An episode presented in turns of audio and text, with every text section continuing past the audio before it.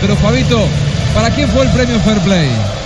Lo gana también nuestra selección Colombia. La FIFA le da el premio Fair Play a Colombia, así que Colombia se queda con el goleador del Mundial y con el trofeo del Fair Play, el mejor Mundial. Y bueno, mejor gol esperemos que sí. Todavía no se lo han dado, pero esperemos que llegue, que llegue a hacerlo.